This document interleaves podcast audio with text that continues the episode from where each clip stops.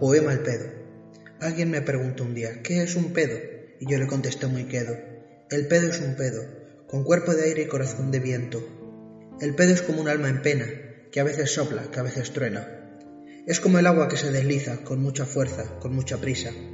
El pedo es como la nube que va volando, y por donde pasa va fumigando. El pedo es vida, el pedo es muerte, y tiene algo que nos divierte.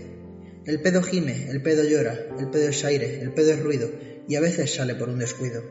El pedo es fuerte, es imponente, pues se lo tira toda la gente.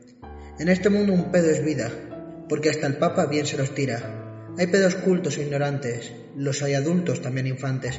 Hay pedos gordos, hay pedos flacos, según el, el diámetro de los tacos. Hay pedos tristes, hay, los hay risueños, según el gusto que tiene el dueño.